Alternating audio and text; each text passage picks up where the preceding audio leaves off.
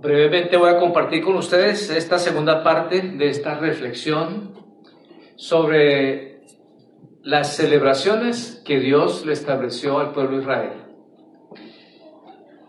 Son siete celebraciones que encontramos que Dios le dijo al pueblo de Israel que celebraran. Siete fiestas.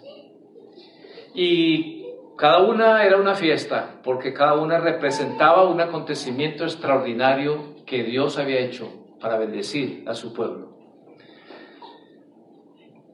Desafortunadamente, con el paso del tiempo, el pueblo de Israel siguió celebrando estas maravillosas fiestas, pero perdió de vista lo segundo, que era también muy importante, en primer lugar, era con el propósito de recordar, que ellos recordaran algo maravilloso que Dios había hecho. Y el segundo propósito era enseñarles, darles una enseñanza, una lección que ellos también mantuvieran siempre, que no perdieran de vista. Y digo desafortunadamente, cuando leemos en el Antiguo Testamento, el pueblo de Israel hacía las celebraciones, pero perdió de vista la enseñanza. Y por eso en varias ocasiones el Señor mismo dijo, ya no quiero esas celebraciones. Con sus labios me honran, pero sus corazones están lejos de mí. Y eso es lo que pasó. Y lo que el Señor quiere es no lo que hacemos como ceremonias o como rituales, pero lo que Él quiere es nuestro corazón ver que nuestro corazón está, está allí. Y quiero compartir la segunda parte de esta reflexión, porque aunque no tenemos que seguir el ceremonial de cada una de estas celebraciones, que tenía una instrucción precisa de cómo y qué debían hacer, aunque ya eso no tenemos que hacerlo, sin embargo, la enseñanza de cada una de ellas sí sigue vigente hasta el día de hoy. En el Nuevo Testamento eso es lo que encontramos. La enseñanza que era la esencia de todas esas celebraciones, que en un momento dado perdieron de vista la esencia de la enseñanza, aunque hicieron el ceremonial. Entonces, eh, veamos eh, la reunión anterior, vimos la celebración de la Pascua, la celebración de los panes sin levadura y la celebración de Pentecostés. De estas siete celebraciones, solo la primera es la que tiene el mismo valor en el Nuevo Testamento, aunque el ceremonial no, pero es lo que el Señor estableció en el Nuevo Testamento, la única celebración que Cristo estableció en el Nuevo Testamento en la celebración que es equivalente a la Pascua, en la celebración de la Cena del Señor. Porque Él fue el Cordero de Dios, perfecto, que dio su vida para un pacto completo y perfecto. El Antiguo Testamento muchas de las enseñanzas son, como dice en el Nuevo Testamento, sombra de lo que después iba a ser revelado, que fue revelado en el Nuevo Testamento. Entonces, en el Nuevo Testamento, al Cristo dar su vida en la cruz, al ser ese Cordero de Dios que fue sacrificado por nosotros, en Él se cumplió todo. Y cada vez que participamos de la mesa del Señor, estamos en primer lugar participando y celebrando un acontecimiento que fue el más completo y el más perfecto de todos, Cristo dando su vida en la cruz del Calvario para todo aquel que cree para que sea salvo y sea parte de este nuevo pacto que encontramos en el Nuevo Testamento. Entonces, la cuarta celebración de la que quiero brevemente hoy considerar es acerca de la fiesta de los tabernáculos. La palabra tabernáculo significa carpa o tienda. Una carpa o una tienda es un lugar donde las personas pueden vivir, pero es una, un lugar o una morada temporal. Durante 40 años el pueblo de Israel estuvo en el desierto y ellos vivían en tiendas o en carpas o tabernáculo, es, es lo mismo. Y porque no tenían casa y no podían construir una casa allí. Una tienda es un lugar para vivir de manera temporal. Una casa, pues, ya significa establecerse ahí. Pero no podían construir casa en el desierto porque ellos no pertenecían al desierto. No eran de allí, ni iban a permanecer allí, simplemente estaban de paso. Por esa razón es que vivieron en carpas. Y cuando la nube del Señor que les proveyó desde que salieron de Egipto, una nube que los protegía del sol, cuando esa nube se detenía, ellos se detenían, armaban su carpa y ahí estaban hasta cuando esa nube comenzara a moverse. Y cuando se comenzaba a mover, entonces significaba desarmen las carpitas, doblelas, cárguelas y sigan camino. Durante 40 años ellos durmieron, vivieron en carpas o en tiendas. Y esta celebración la fiesta de los tabernáculos o de las carpas o de las tiendas, primero era para que ellos recordaran que habían sido peregrinos por 40 años en el desierto y que habían vivido 40 años en el desierto. Que no lo perdieran de vista porque significaba que habían salido de la esclavitud de Egipto y significaba también que iban hacia una tierra maravillosa. Eso fue de paso pero que no olvidaran ese acontecimiento, porque Dios los, los sostuvo sobrenaturalmente. Dios les proveyó todo lo que necesitaban sin que ellos tuvieran que hacer absolutamente nada. Les proveyó todo y los cuidó por 40 años. Entonces el Señor pues no quería que se olvidaran. Hay una inclinación natural en el ser humano en olvidar las cosas buenas que le suceden. Fácilmente olvidamos las cosas buenas que nos suceden, las cosas buenas que experimentamos. Fácilmente las perdemos de vista. Pero parece que para el ser humano, como que es más normal poder siempre recordar y retener las experiencias difíciles o amargas. Es muy interesante eso. Por esa razón es que Dios quería que estas celebraciones fueran un recordatorio de algo extraordinario que Dios hizo. Y a su vez, que así como Él había hecho esas cosas extraordinarias, podía confiar que Él continuaría haciendo lo que fuera necesario para bendecirlos. Y así es hasta el día de hoy. Así es hasta el día de hoy. Es fácil, vemos que las personas retienen las experiencias difíciles y están pensando todo el tiempo, ¿no? ¿Por qué a mí cuando nos pasa algo terrible, ¿no? O difícil, ¿no? Es bueno, lo primero es ¿por qué a mí?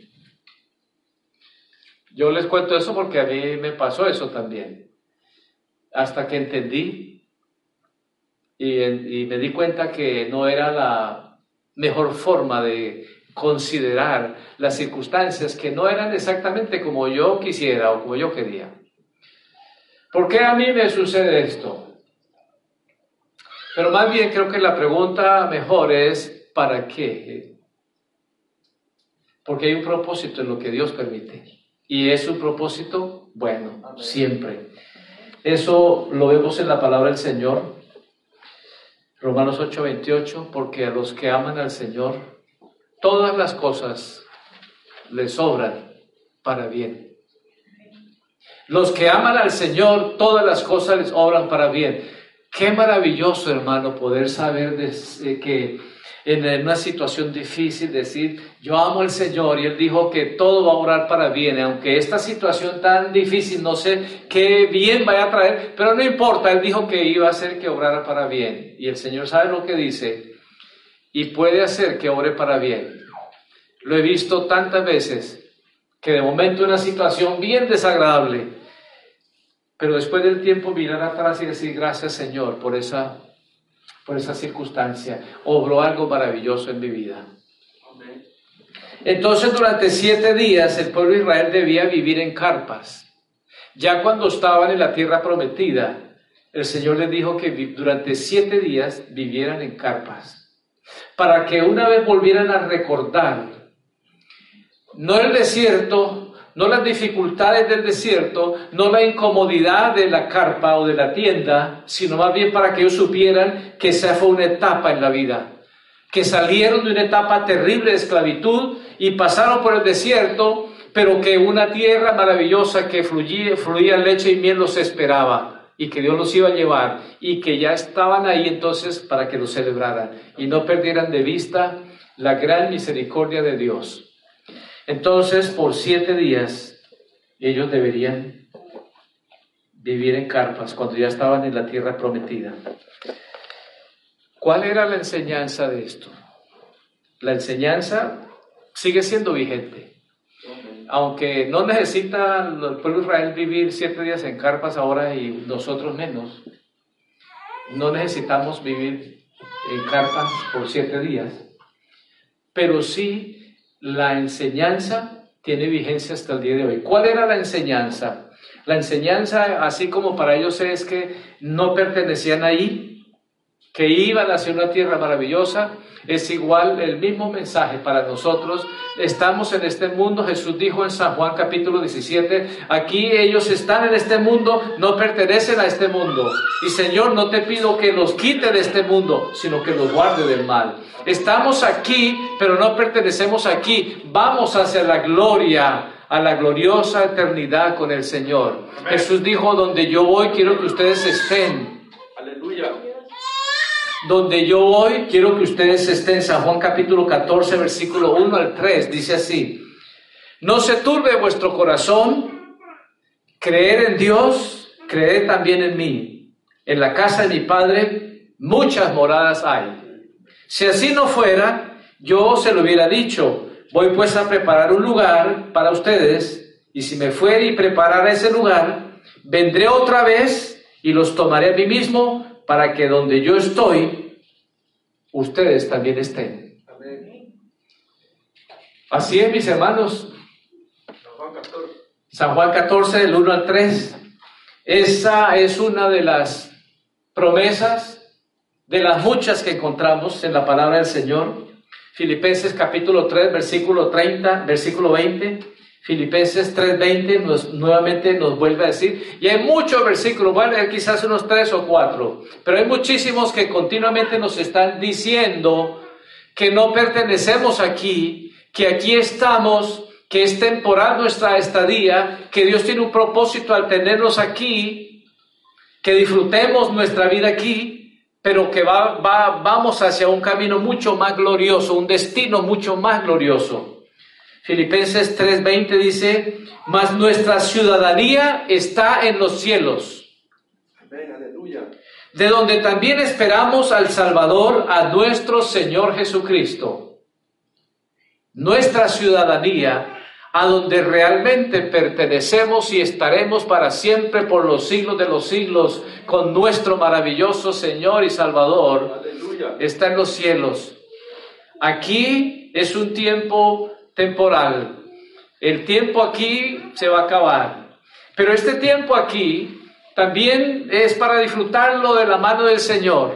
Realmente en el Señor es cuando podemos disfrutar realmente la vida. La verdadera vida está en el Señor. Sin Cristo no vivimos, sin Cristo apenas existimos. Pero la verdadera vida está en Cristo. Por esa razón es que no necesitamos nada externo para que nos alegre internamente, porque el gozo del Señor es más que suficiente en nuestro corazón llenándonos.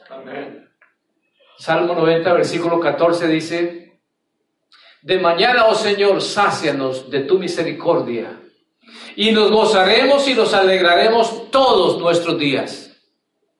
No importa qué edad tengamos, según los expertos en el comportamiento humano, dicen que para la edad de los 40 años, de ahí en adelante, se experimenta una serie de situaciones, porque ahí ya empieza para abajo la vida.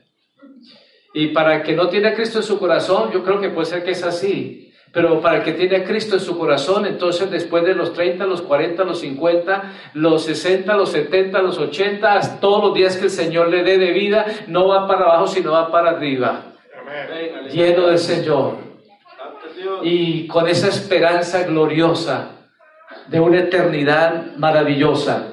Que se termine el tiempo aquí, pero lo que viene es muchísimo mejor. Primero Pedro capítulo 1, versículo 3 y 4 dice así, bendito el Señor y Padre nuestro Señor Jesucristo, que según su gran misericordia nos hizo renacer para una esperanza viva por la resurrección de Jesucristo de entre los muertos, para una herencia incorruptible, incontaminada e inmarcesible, reservada en los cielos para nosotros. Primera de Pedro 1, 3 y 4. Puedo leer más escrituras, pero creo que estas tres, voy a leer otra más, son más que suficientes para decirnos que no pertenecemos aquí como la fiesta de los tabernáculos, el mensaje era, no pertenecen ahí, ese es el desierto, no pertenecen al desierto, no van a estar siempre allí, ese es un lugar de paso, van hacia la tierra prometida. Igualmente nosotros estamos aquí de paso. Nos gozamos mientras estamos aquí de paso, pero un gozo más glorioso está allí en la eternidad con el Señor. Y eso es lo que el apóstol Pablo entendía, lo que el apóstol Pedro entendió también. Por eso en Filipenses capítulo 1, versículo 1 al 23, vean lo que dice aquí. Él entendía muy bien eh, esta experiencia con Cristo, esta realidad con Cristo, la vida presente, decía, esto es maravilloso, pero eh, estar eternamente con Cristo es mucho mejor. Vean lo que dice Filipenses 1, versículo 21 al 23. Porque para mí el vivir es Cristo y el morir es ganancia. Mas si el vivir en la carne aquí me resulta para mí en una labor fructífera, entonces no sé qué escoger. Porque en ambas cosas soy bendecido, teniendo el deseo de partir y estar con Cristo, lo cual es muchísimo mejor. Así es, mis hermanos. Esto es para todos en Cristo. Eh, nuestra vida aquí es para disfrutarla maravillosamente en el Señor.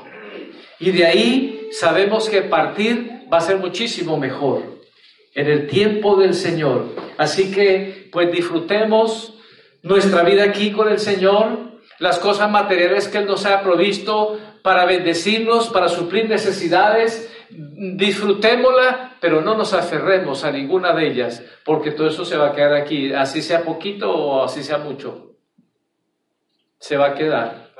Y no lo vamos a necesitar a vamos. Entonces, gocémonos, mis hermanos, mientras pasamos aquí, mientras vamos en esta peregrinación, en esta etapa de la vida como el pueblo Israel en el desierto, ellos se podrían haber gozado en gran manera, se pudieran haber deleitado todo el tiempo. Hubo una buena parte de esa peregrinación en el desierto que ellos lo que hacían era lamentarse y murmurar y querer volver a Egipto, porque no habían entendido lo que, lo que realmente significaba, hacia dónde iban.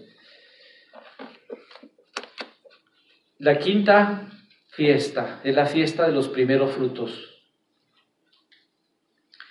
Cuando el pueblo salió de Egipto, ellos recopilaron alimentos y llevaron, pero no les alcanzaron para, dice que a, cerca de dos meses tuvieron esos alimentos y se le acabaron. Y se le acabaron y estaban en el desierto.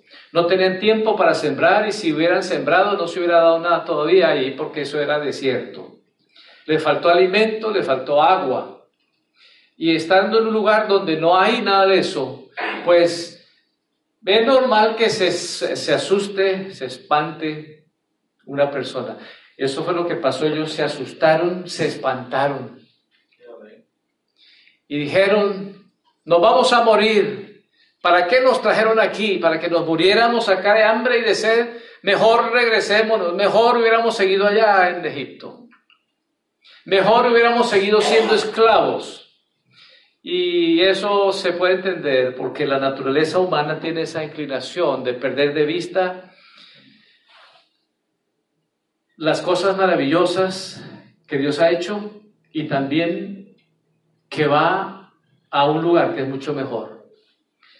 Entonces les faltó y ellos comenzaron a pues murmurar y a quejarse. Y Moisés le habló a Dios y Dios le dijo, dígales que no se preocupen, que mañana, mañana al despertar va a haber alimento suficiente y no le va a faltar. Y les dijo, dígales que en la mañana se levanten, salgan y recojan todo el alimento que quieran para ese día, no para el otro día. Porque lo que recojan para el otro día, para el otro día va a estar podrido, va a estar malo yo cada día les voy a proveer. Y les dijo, el sexto día, cuando salgan, díganles que recojan alimento para el sexto día, suficiente lo que quieran comer, y para el séptimo también recójanlo y guárdenlo. Porque el séptimo día no va a haber nada. y les dio esa instrucción muy clara. ¿Y qué hizo el pueblo de Israel? Salió al día siguiente, vio todo el campo cubierto de blanco, unos granos, y dijeron, ¿qué es esto? Eso es lo que significa maná. En, hebreo dicen que eso es lo que significa maná, ¿qué es esto? No, no lo habían visto antes. Y levantaron ese grano y comieron y, se, y pero dijeron, pues recojamos para hoy y para mañana también. Dios les había dicho a través de Moisés, para mañana no recojan nada, yo mañana les voy a dar. Y esa es la misma enseñanza que tenemos hasta el día de hoy para nosotros, que vivimos por fe y llamados a vivir por fe, confiando y dependiendo en el Señor, creyendo que Él para este día nos provee el pan de este día. Mañana Él nos va a proveer también, podemos creer y confiar en Él. Mañana Él se va a ocupar de lo de mañana. Pero el pueblo de Israel salió y recogieron para ese día y para el día siguiente también. Y al día siguiente lo que han recogido el día anterior estaba podrido. Salieron, recogieron y así fue. El sexto día salieron, recogieron. Dios le había dicho ese día recojan para el sexto y para el séptimo día también. Y recogieron para el sexto día y luego recogieron para el séptimo día y el séptimo día cuando se levantaron no estaba podrido. ¿Por qué? Porque Dios les dijo, recójanlo para el día siguiente. Es que lo que Dios dice, hay que creerlo. Eso va a suceder. Lo que Dios ha dicho ha sucedido y lo que Él dice sucederá siempre. Podemos confiar y creer. El ser humano podía razonar y decir, pero ¿cómo si el miércoles recogimos para el jueves y se pudrió y ahora recogimos el sábado para el domingo y ese no? ¿Cómo? Al razonamiento humano, eso lo enreda todo. Por eso es que Hebreos 11.3 dice que por la fe entendemos haber sido creado el universo. Muchas cuestiones son por fe que las vamos a entender, no con esta razón. Entonces, les dijo el Señor, primero por 40 años los sostuvo proveyéndoles el maná, proveyéndoles agua, proveyéndoles todo lo que necesitaron. La ropa dice que ni siquiera se le envejeció. 40 años usando la misma ropa. Si yo uso la misma ropa por 5 años, ustedes se van a dar cuenta que ya tiene 5 años. Aunque ahora pues usan una ropa que parece que tiene como 50 años, ¿no? Que los pantalones todos así, pues toda cuestión, ¿no? Así no parece, ¿no? No hace mucho vi una foto cuando yo tenía como 5 años y yo vi que los pantalones que tenía se parecían a los que usan hoy también. Ah, ya, estaban adelantados en esa época. No es que los pantalones de mis cuatro hermanos, que eran los que eran mayores que yo, yo heredé mucho desde muy pequeño, fui heredero, heredé, heredé pañales, heredé pantalones, todo eso, ¿no? Los pantalones ahí, mi mamá los descosía y los volvía a coser por el otro lado, que se veía más bonito, ¿no? Y todo, ¿no? Así, así le hacía, ¿no? Entonces, eh, bueno, muy interesante todo eso, ¿no? Bueno, pues a ellos, 40 años, vistieron la misma ropa y no se parecía que tenía 40 años, dice que estaba como nueva es que el Señor, Dios Todopoderoso, es el Señor sobrenatural y todo lo natural está sujeto a lo sobrenatural de Dios. Hasta el día de hoy así es, mis hermanos. Por esa razón es que hay cuestiones que en lo natural suceden, que los que entendidos en lo natural dicen que va a suceder así y no sucede y no se explican. Es que el Señor es todopoderoso y sobrenatural y Él está por encima de lo natural. Lo natural se sujeta a Él. Entonces esta celebración tenía ese propósito. ¿Cuál era? Que se dieran cuenta, recordaran que Dios los sostuvo milagrosamente durante 40 años, les proveyó el alimento, ellos no tuvieron que sembrar, no tuvieron que guardar, almacenar ni nada de esas cosas, se lo tuvo ahí listo cada mañana. Y Dios es fiel. Él los, les proveyó en el desierto. Ya en la tierra prometida, entonces, esta celebración tenía como fin recordar ese acontecimiento, pero a su vez también que no se olvidara jamás que era Dios su proveedor y que Dios era fiel y les había proveído y les había cuidado. Para nosotros es igual hasta el día de hoy. No tenemos que hacer el ceremonial de los primeros frutos, pero el mensaje del Señor sí tiene la misma validez. Él sigue siendo el proveedor. Podemos confiar en Él, Él seguirá proveyéndonos. Por esa razón Jesús dijo en San Mateo capítulo 6, versículo 25 al 33, ustedes pueden leerlo, San Mateo capítulo 6, versículos 25 al 33, voy a leer unos versículos acá, dice, por esto yo les digo, no se preocupen por la vida diaria, si tendrán suficiente alimento y bebida o suficiente ropa para vestirse. ¿Acaso no es la vida más que la comida y el cuerpo más que la ropa? Estas cosas dominan el pensamiento de los incrédulos, pero su Padre Celestial ya conoce todas sus necesidades. Busquen el reino de Dios por encima de todas las cosas y lleven una vida justa que el Señor les proveerá todo lo que necesiten. Mateo capítulo 6, versículo 25 al 33, tome nota y léalo en esta semana. Esa es la palabra del Señor. Ese era el mensaje que Dios quería que el pueblo de Israel creyera y jamás olvidara. Y es el mismo mensaje para nosotros hoy, que Él es nuestro proveedor. Que no nos afanemos ni nos preocupemos qué vamos a comer, qué vamos a beber, de qué, cómo nos vamos a vestir, dónde vamos a vivir. Él conoce esas necesidades.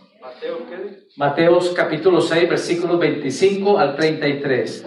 Entonces, mis hermanos, no perdamos de vista, esa es la palabra de Dios para nosotros hasta el día de hoy. La última celebración con la que quiero terminar esta reflexión es la fiesta de la expiación. En Levíticos capítulo 23, que es donde están estas siete celebraciones, del versículo 26 al 28. Dice así Levítico 23, 26 al 28. También habló Jehová a Moisés diciendo, a los diez días de este mes séptimo será el día de expiación. Levíticos 23, 26 al 28. Tendrá santa convocación y afligiréis vuestras almas y ofrecerán ofrenda encendida a Jehová Ningún trabajo haréis en este día, porque es día de expiación para reconciliarse delante de su Dios. Expiación.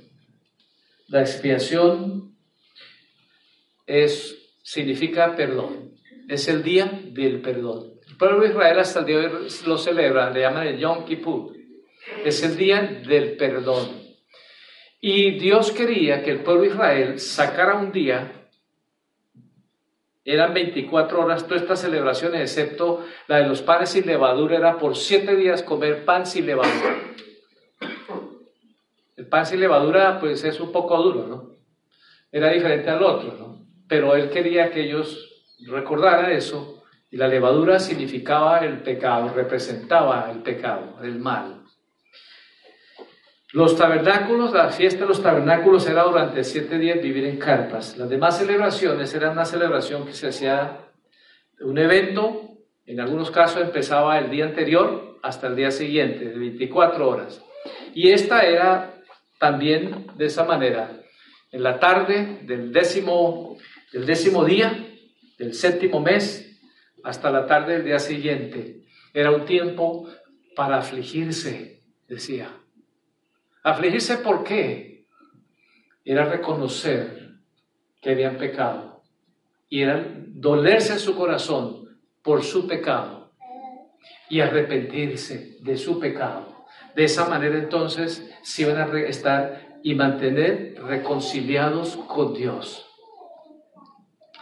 Para nosotros es igual, ya no es una vez al año, sino que es todos los días. Continuamente tenemos que examinar nuestro corazón delante de Dios. Y cada vez que hacemos lo que no debemos hacer, nos debemos afligir delante de Dios y pedirle perdón. Y a su vez este perdón, esta reconciliación, no solamente era con Dios, primero era con Dios, pero también era con su prójimo. Y hasta el día de hoy ese es el mensaje de la palabra de Dios. También, así como nosotros le pedimos perdón al Señor, también debemos perdonar a otros, a los que nos hieren, a los que nos ofenden, a los que nos lastiman. Y pedirles perdón también. El perdón, según la palabra del Señor, es decidir pasar por alto una ofensa. Es decidir no acusar al ofensor. Es decidir olvidar lo que nos hizo. Y eso es lo que el Señor hizo. Isaías capítulo 44, versículo 22. Dice así Isaías 44, 22. Yo deshice como una nube tus rebeldías y como niebla tus pecados. Vuélvete a mí porque yo te redimí. Era este el mensaje que Dios tenía para ellos. El día del perdón era para que ellos se volvieran a Dios. Y así es hasta el día de hoy. Nos volvemos al Señor cada vez que nos arrepentimos por algo que hicimos que no deberíamos hacer. Y que sabemos que no deberíamos haber procedido de esa manera es pedirle perdón al Señor y eso nos abre el camino otra vez para que nada afecte mi comunión con Dios.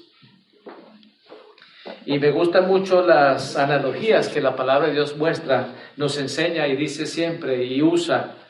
Dice, yo deshice como una nube tus rebeldías. Cuando una nube desaparece, no deja ningún rastro. Isaías 43, 25 dice, yo yo soy el que borro tus rebeliones por amor a mí mismo y no me acordaré de tus pecados.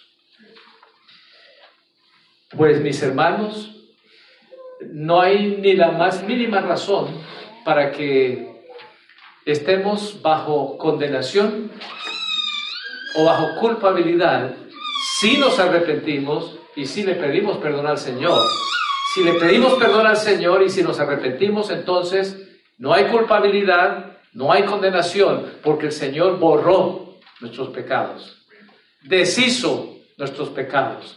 Dice que escondió en lo profundo del mar nuestros pecados y dice que no se acuerda más de ellos. Y eso es lo que nosotros tenemos que también hacer. Termino leyendo estos dos versículos. El primero es que dice Santiago 3.2, porque todos nosotros ofendemos muchas veces. Todos nosotros ofendemos muchas veces. Y Colosenses 3:13 dice, soportense los unos a los otros y perdónense unos a otros. Si alguno tiene queja contra otro, como Cristo los perdonó, así también háganlo ustedes. Entonces, esto es lo que el Señor nos dice en su palabra para nosotros. Es lo que Dios quería que su pueblo no olvidara y aprendieran y vivieran. Que la expiación es que Dios les había perdonado. Ellos lo que tenían que hacer es considerar que hicieron mal, arrepentirse, pedirle perdón al Señor y a su vez perdonar a todos los que le hubieran ofendido. Y para nosotros es la misma enseñanza, no cambió, Cambió el ceremonial, ya no hay que hacer la parte ceremonial, pero la esencia, que es el mensaje, ese sí, es muy valioso. Entonces, mis hermanos, démosle gracias al Señor que en su palabra tenemos esta instrucción, que es fácil de entender, posible de poner por obra y saber que lo que Dios hizo por nosotros, Él hizo lo que nosotros no podíamos hacer. Dios sube la cruz, Él nos limpia, Él nos santifica, nos da su palabra, Él nos enseña que vamos hacia un lugar que está reservado para nosotros, que es su gloria, su presencia, la patria celestial. Que Él es el que nos sostiene y nos provee cada día. Que lo que menos tenemos que hacer es afanarnos, qué comer, qué beber, qué vestirnos, dónde vivir. Porque Él dijo, Él va a darnos eso como añadidura. Que el Señor también nos dice que así como Él nos perdonó, nos asegura, Él nos perdonó y nos perdona y borra nuestros pecados, los desaparece como una nube, nos manda al fondo del mar y jamás se vuelve a acordar de ellos. Lo que tenemos que hacer es recibir su perdón. Y de esa misma manera, si el Señor me perdonó así, yo perdono también a mis semejantes. Gracias, Señor. Póngase de pie, mis hermanos. Démosle gracias al Señor. Gracias, Señor Dios Todopoderoso. Gracias por tu palabra, Señor. Gracias, Señor, porque nos has amado tanto, Señor. Diste tu vida en la cruz. Estás limpiándonos, Señor, de tantas, Señor, impurezas en nuestra vida de tantas inmundicias nos estás limpiando. Gracias Señor porque nos das tu palabra y la vivifica en nuestros corazones. Gracias Señor porque tu palabra nos dice claramente que no pertenecemos aquí, que disfrutamos nuestra vida aquí contigo, pero tú nos llevas y nos tienes reservado un lugar mucho mejor en, tu gloria, en tu presencia en los cielos. Gracias Señor, porque también nos has perdonado, Señor. Gracias por amarnos. Gracias Señor por perdonarnos. Y de la misma manera, Señor, decimos que en nuestros corazones perdonamos totalmente a todos los que nos han herido o lastimado. Los perdonamos, no les acusamos, no tenemos en cuenta lo que nos hicieron o nos dijeron. Y por tu gracia y poder nos olvidamos. Gracias, Padre. Solo por tu gracia y poder es posible. Gracias, Señor Dios Todopoderoso. Amén. Gracias, Señor. Gracias, Señor. Gracias, Señor Jesús. Gracias, Señor.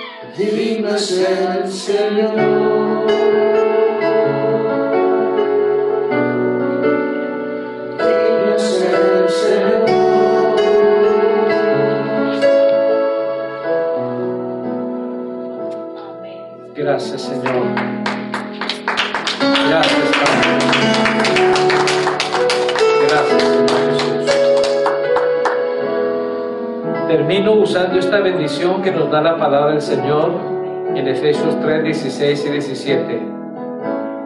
Una bendición, una bendición que declaro sobre la vida de cada uno de ustedes. Que el Señor les dé conforme a sus riquezas en gloria y que sean fortalecidos con su poder en su ser interior por medio de su espíritu y que Cristo habite por la fe en sus corazones. Amén. Que así sea. Bendiga,